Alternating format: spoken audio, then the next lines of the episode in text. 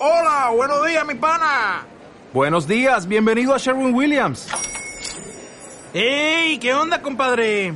¿Qué onda? Ya tengo lista la pintura que ordenaste en el ProPlus app. Con más de 6.000 representantes en nuestras tiendas listos para atenderte en tu idioma y beneficios para contratistas que encontrarás en aliadopro.com. En Sherwin Williams somos el aliado del PRO.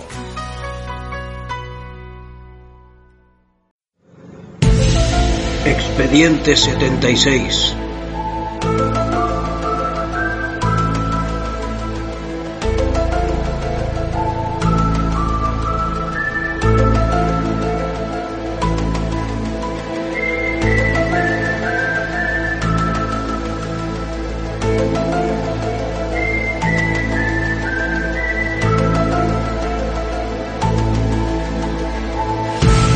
Muy buenas a todos, bienvenidos a un nuevo episodio de Expediente 76, nuestro hermano pequeño donde ahondamos en productos de manera más ligera, pero con el mismo tesón e interés que el hermano mayor en contaros las cosas. Hoy vamos a hablar de cómic de nuevo y lo vamos a hacer con la obra Super Sons, Super Hijos, de DC Comics a mandos de Peter Tomasi. Super Sons en su momento en el Rebirth de DC Comics fue seguramente el mejor título de la editorial en ese nuevo reinicio.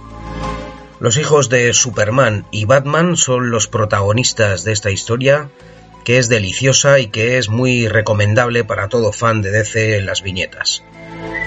Tras hablar del, del cómic, lo haremos de la película animada ambientada en el título editorial.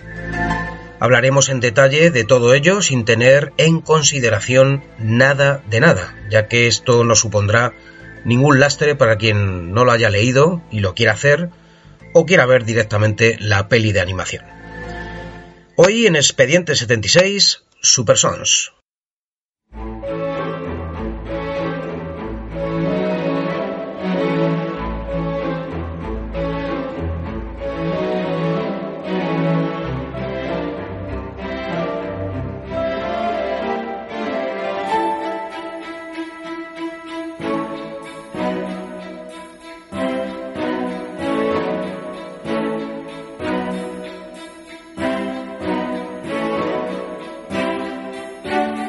El título Superhijos apareció en la colección de Rebirth de DC Comics en abril del año 2017, llegando hasta julio de 2018. La colección contó con 16 números, donde tuvimos cuatro arcos argumentales y un crossover, y a la vez tuvimos un anual en un tomo único. El primer arco argumental constó desde los números 1 al 4, el segundo desde los números 6 al 9, entre medias se hizo un crossover que iba del número 11 al 12, el tercer arco se desarrolló desde el 13 al 14 y el cuarto y último desde el 15 al 16. Al guion tuvimos a Peter Tomasi, que sustituyó a Chris Barnes, un editor que fue reemplazado por Tomasi un año antes cuando se esperaba lanzar la colección. Y al dibujo, además de otros autores, está Jorge Jiménez, ilustrador patrio que, al igual que Tomasi, reemplazó a Dennis Culver, quien iba a ser el dibujante junto a Barnes. Jorge Jiménez ya venía de dibujar a Superboy y a un grupo de héroes en el título Tierra 2. Más tarde dibujaría a uno de los grandes, a Superman, además haciendo un dibujo excelente del personaje. Y desde ahí llegó hasta Los Superhijos, donde tiene de nuevo aquí la oportunidad de dibujar a Superman, al suyo y al propio Batman. Peter Tomasi, por su parte, con un extensísimo background a sus espaldas, llegaba hasta este Super Sons tras haber escrito en DC Comics a Superman, a Batman, Linterna Verde, la Liga de la Justicia y muchos más. Además, Tomasi también ha escrito una novela gráfica en Dark Horse hace pocos años titulada La Casa de la Penitencia. Así que en este Superhijos tenemos a dos grandes, cada uno en su territorio, a pesar de que Tomasi le saca 20 años a Jorge Jiménez. Bueno, ¿y de qué trata Superhijos? Pues de la especial y complicada relación que tienen los hijos de Batman, Bruce Wayne y Superman, Clark Kent, que deberán estar más unidos y ser casi un equipo para poder honrar a sus padres, los cuales deberán ayudarles a llevarse bien. Aquí tenemos a unos superhijos muy adolescentes de una edad de unos 14, 15 años no más, con lo que sus aventuras serán de ese tamaño. Ya en el primer número tenemos la presencia de Superman, Batman, Lois y Alfred, cada uno en sus respectivas ciudades, y alguna viñeta homenaje, como una de Jonathan Kent y Damian Wayne, que no habíamos dicho sus nombres, cuando están surcando la ciudad de Metrópolis en plena noche con los rayos al fondo y haciendo un guiño a la escena icónica del Batman de Miller. O una siguiente viñeta de los dos subidos a un tejado en homenaje a Superman y Batman en Batman Silencio. Aquí tenemos a un Lex Luthor como Superman tras los eventos ocurridos en el New 52 con el título de Dark Side War, donde Luthor toma posesión de una caja madre y se pone la S tras, en principio, el fallecimiento del joven Superman. Luego los dos se verían las caras frente a frente en el Action Comics 957.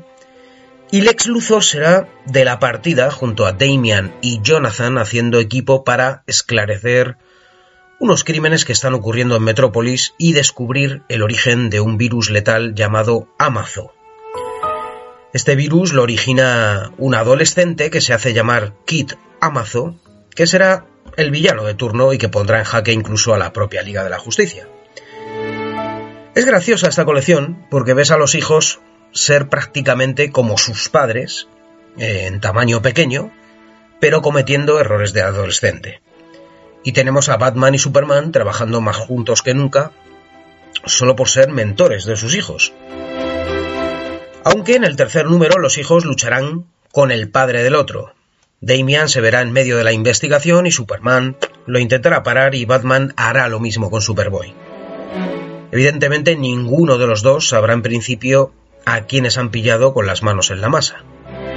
Bueno, pues este tipo de cosas son las que nos encontramos en este título, que es adolescente, pero muy entretenido, y para nada diseñado para niños o jovenzuelos que no se hayan iniciado en el cómic una persona adicta al cómic y adulta lo va a pasar muy bien. Además, el dibujo de Jorge Jiménez es sencillamente sensacional y esto ayuda a la lectura. Pero, como me gustan cosas como cuando Lois le dice a Jonathan, eh, Jonathan, papá se ha ido con la Liga de la Justicia, así que debes alimentar a los animales esta mañana. O por el otro lado, cuando Alfred despierta a Damian y le dice, amo Damian, son las 4 de la madrugada, hora de sus primeros ejercicios. Y Damian no está en la cama. Y Alfred dice, al menos cuando el amo Dick se escapaba tenía la decencia de construir un muñeco de almohadas. Es súper gracioso, y más cuando al regreso de las travesuras de los dos, en la granja Kent están Lois y Alfred esperándoles para pedirles explicaciones donde Lois tiene un mosqueo que me río yo de Superman enfadado. Y por comentar otro gag gracioso de uno de los números, hay un momento en la casa de los Kent donde Lois y Clark están haciendo la cena y Lois le dice a Jonathan, esta noche te quiero de regreso a las 10 de la noche, en punto.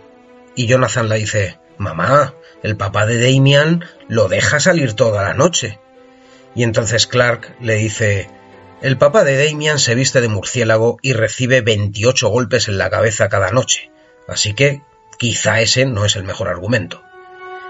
Y es que este tipo de gags en las viñetas eh, hay, hay un mogollón de ellas.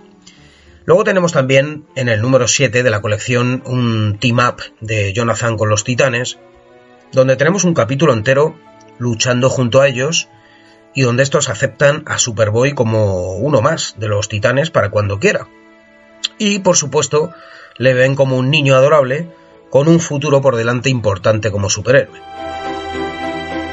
En el número 10 tenemos unas viñetas deliciosas donde Bruce y Clark, Batman y Superman, verán que los chicos están actuando bien juntos, pero necesitan cooperar más estrechamente, pero obviamente con supervisión, así que se les ocurre el ponerles una base en Atlantis con un sistema de avisos en Gotham y Metrópolis, ante cualquier urgencia tipo mi amigo y vecino Spider-Man, para que desde su propia base salgan a patrullar y salvar el día. En este número veremos mejor complicidad ya entre los dos y cómo cada uno de ellos se va haciendo cada día mejor a la personalidad del otro. Y llegados al anual, pues tendremos un especial y team up entre Crypto y Ace, los perros de Superman y Batman. Estos, al igual que Damian y Jonathan, serán colegas y harán misiones de rescate juntos, igual que sus colegas adultos y adolescentes. Así que todo en este título está unido. Si Jonathan se une a los titanes, pues Ace y Crypto se unirán de nuevo al equipo de las supermascotas. Y como digo, el anual está reservado a los dos perros y es una historia de ellos a full. Tras el anual tendremos el ingreso en el colegio de Damian junto a Jonathan, algo que le tiene mosqueado al hijo de Batman y que no le perdona al padre. Y la aparición para mejorar la situación de Talia al Ghul, la hija del demonio y madre de Damian. Una Talia que va a buscar a su hijo para decirle que es el hijo del demonio y que tiene que ocupar el puesto de su abuelo, y que al lado de su padre es débil y está perdiendo todo lo que le enseñaron en la Liga de Asesinos. Pero Damian evidentemente no le hace ni caso e incluso lucha con su propia madre para dejar las cosas claras. En todos estos números, en el apartado artístico tenemos a Carlo Barberi, un gran ilustrador también que hace que el título no tenga cambios al dibujo y este no tenga cambios ni viñetas que te puedan sacar del dibujo inicial de Jorge Jiménez una vez va variando la colección de dibujantes. Y en otros números tenemos a Ryan Benjamin, Paul Pelletier, Tyler Killman y Carmine Di Giandomenico, que a su vez hacen que el dibujo no floje en absoluto y que la línea sea recta en este sentido. En definitiva, Superhijos es un título muy recomendable para todo fan de las viñetas que quiera pasar un buen rato, reírse y entretenerse.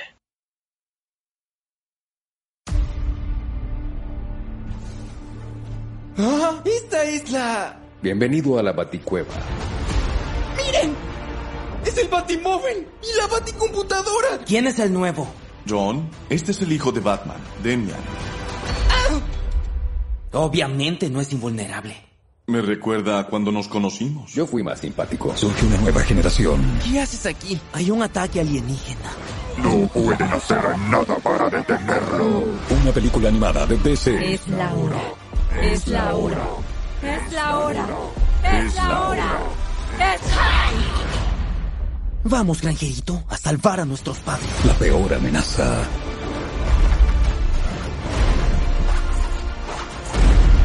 La mayor de las batallas. Ok, Liga de la Inmundicia, hagamos esto.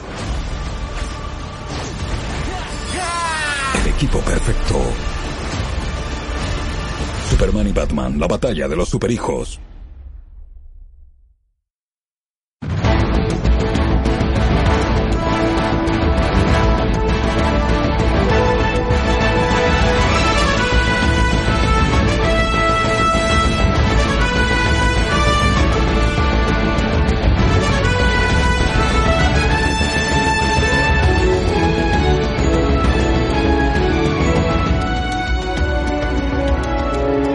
El 18 de octubre del año pasado, 2022, llegó en formato de descargas digitales la adaptación al cómic Superhijos en forma de película de animación.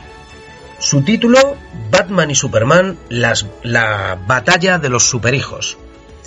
Evidentemente que el título lleve por delante los nombres de Batman y Superman vende más y también llega más al público, marketing puro y duro pero realmente la historia es de los hijos de estos y está adaptada del cómic de Peter Tomasi, aunque con muchas licencias.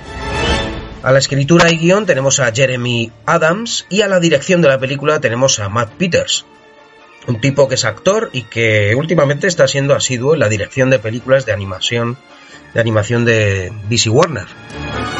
Como director ha realizado varias películas de Lego DC, alguna de Scooby-Doo, más la película de la Liga de la Justicia Oscura, Guerra de Apópolis e Injustice, la adaptación al título del cómic original. Esta película ha sido pionera en cuanto al uso del CGI dentro de una película de animación. Y por ello tiene un diseño y escenas, en algunos casos, sobresalientes. Sobre el doblaje original hay que comentar que tiene actores de renombre en el reparto, además de a Troy Baker como Batman y a Travis Willingham como Superman, tenemos a los jóvenes actores Jack Griffo como Damian, que le da un toque de voz fabuloso, y a Jack Dylan Grazer como Jonathan Superboy, que también lo hace fantástico. La verdad es que si queréis ver la película es mejor en versión original, porque únicamente a día de hoy está en latino únicamente, eh, para poder eh, verla en, formato español, por así decir. Así que yo la recomiendo en versión, en versión original. El comienzo es un homenaje fabuloso a Superman, donde en la intro y en los primeros cinco minutos de película tenemos la explosión de Krypton, donde justo antes vemos la escena tan mítica ya de Jorel y su esposa mandando en una, una nave al espacio al pequeño Kal-El y deseándole que en el futuro tenga un hijo, que aquí se lo dicen. Tras ello vemos cómo llega a la Tierra, cómo lo recogen Jonathan y Martha Kent, cómo se convierte en Superman, cómo conoce a Batman y cómo conoce a Lois y su boda con ella. Y todas estas últimas escenas, después de la salida al espacio de Pequeñín, eh, están hechas en frames maravillosos, tipo cómic, haciéndonos un resumen rápido de la vida de Superman hasta esta actualidad que, que viene en la película. Y tras ello comienza la película que tiene un tratamiento, bueno, muy respetuoso al cómic. Es verdad que tiene licencias, pero se ciña a él, mostrando mucho cariño a la historia de Thomas y de los personajes, aunque lo que concierne a la trama troncal es inventada. Pero no es nada mala, la verdad. Ese acercamiento que tienen Batman y Superman en el cómic es patente aquí y demuestra la buena relación de los dos. La forma de conocerse Damian y Jonathan también es muy próxima a las viñetas, y como no, nos dan el perfil de cada niño de igual manera con sus formas de ser. Jonathan, un chaval que todavía no sabe ni qué son los poderes que le van apareciendo poco a poco, vive en esa incertidumbre y estrés de conocerse a sí mismo, y Damian está intentando entrar en el día a día junto a su padre, intentando olvidar su anterior vida con su abuelo y madre, y por ello es muy agresivo, impetuoso y muy exasperante. Y la trama troncal que comentaba nos va a llevar a una invasión del alienígena Starro, el alienígena y villano, que si recordáis apareció en el Escuadrón Suicida de James Gunn, y entre todo ello tenemos la interactuación de Jonathan con sus padres y con su entorno, sobre todo con los compañeros de colegio y de equipo de béisbol. Por su lado y por igual, lo que tiene Damian. Damian está haciéndose a su vida junto a su padre y necesita tener a alguien a su lado que le haga serenarse más y ver las cosas de otra manera y este no es otro que Jonathan. Y luego Batman, Bruce Wayne y Superman Clark tienen una relación excepcional y al ver que sus hijos están juntándose y entablando relación, pues están un poco más un poco más encima de ellos. Aquí Alfred no le vemos ni se le espera, en el cómic tenía más importancia al estar prácticamente de tutor de Damian, pero aquí no sale y tampoco es necesario. Si lo hace Lois, que al igual que el cómic está pendiente de todo lo que hace y lo que no tiene que hacer Jonathan, y alentará a Clark para que esté más encima de su hijo ya que lo necesita. Si a todo ello le sumamos la historia de Starro, pues tenemos una película muy homogénea y bien construida, donde la animación es excepcional, como he dicho antes, y destaca como en ninguna otra película de animación última eh, que DC Warner haya hecho hasta la fecha. Se notan esos toques de CGI que comentaba antes, la claridad y los colores en las imágenes de la película, que muestran una calidad de visionado muy alta. La música de la película, a cargo de Christopher Carter, mm, que ya hemos puesto dos temitas de él, del soundtrack, aquí en el episodio de fondo, pues también destaca para lo que son este tipo de películas de DC animación en algunas notas, en momentos de la película, Oímos toques incluso de John Williams en lo que respecta a las escenas de Jonathan con Superman, que dan al score de la cinta todavía más calidad e incluso eh, también podemos oír toquecillos ahí de la serie animada de Superman. Para mí, un acierto absoluto la música de la película. En mi opinión, es de las películas animadas de DC Warner que mejor me han entrado de la última jornada. Injustice no me acabó de calar, aunque evidentemente lastraba mucho el cómic que es imposible tratar en una sola película, y tampoco me llegaron mucho las películas de Linterna Verde y Catwoman, más, más las anteriores de Batman, el largo Halloween, que me dejaron muy frío, la verdad. Así de las últimas anteriores a Superhijos, me quedaría con La Sociedad de la Justicia y con Justice League Dark, Guerra de Acópolis. Para mí las mejores hasta este Super Sons o Superhijos. O Batalla, Superman y Batman, Batalla de los Superhijos, como así la han titulado. La verdad es que me lo he pasado muy bien, mm, me ha divertido, sobre todo Damian, que es un mamoncete y te ríes mucho con él. Y luego hace una historia muy troncal, como decía, con lo que es el cómic, que tampoco era difícil, es verdad. Pero ese sabor de las viñetas y de la relación entre Jonathan y Damian, pues lo puedes apreciar aquí en pantalla. No tan, tan a fondo, pero sí lo aprecias. Así que hasta aquí nuestro análisis de Superhijos, cómic más película. Mm, no vamos a abordar mucho más de, de la película. Espero hayáis pasado un buen rato y que os haya gustado nuestro especial de hoy. Sin más, por, por este expediente 76 y generación se me llama Rodri. Muchas gracias por estar ahí una vez más, feliz fin de semana y hasta pronto.